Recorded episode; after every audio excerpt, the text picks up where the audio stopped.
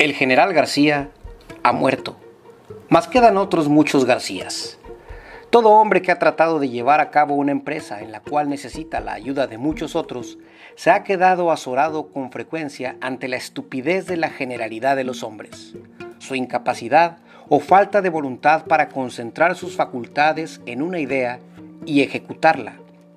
Ayuda de pacota, craso descuido, execrable indiferencia, y apatía por el cumplimiento de sus deberes. Tal es y ha sido siempre la rutina.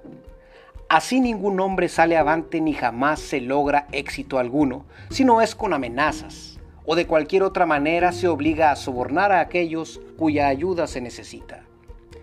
Ah, querido lector, haz tú la prueba.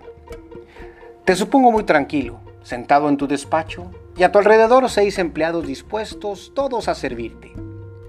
Llama a uno de ellos y hazle este encargo. Favor de buscar la enciclopedia y hacerme un breve memorándum acerca de la vida del corregio. ¿Esperas que tu dependiente con toda calma te conteste, sí señor, y vaya tranquilamente a poner manos a la obra? Mil veces no. Abrirá desmesuradamente los ojos, te mirará sorprendido y te dirigirá una o más de las siguientes preguntas. ¿Quién fue? ¿Cuál enciclopedia?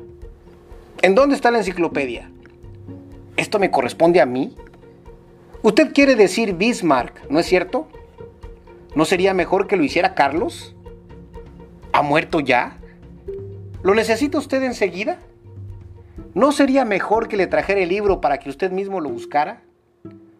¿Para qué lo quiere usted saber?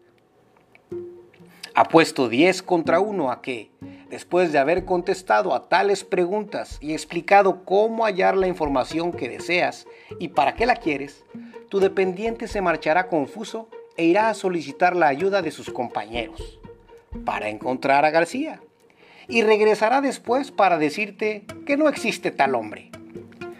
Puedo por excepción perder la apuesta, pero en la generalidad de los casos tengo muchas probabilidades de ganarla. Si conoces la ineptitud de tus empleados, no te molestarás en explicarle a tu ayudante que corregio se encuentra en la letra C y no en la K. Te limitarás a sonreír e irás a buscarlo tú mismo. No parece sino que se hace indispensable el nudoso garrote y el temor de ser despedido el próximo sábado para retener a muchos empleados en sus puestos.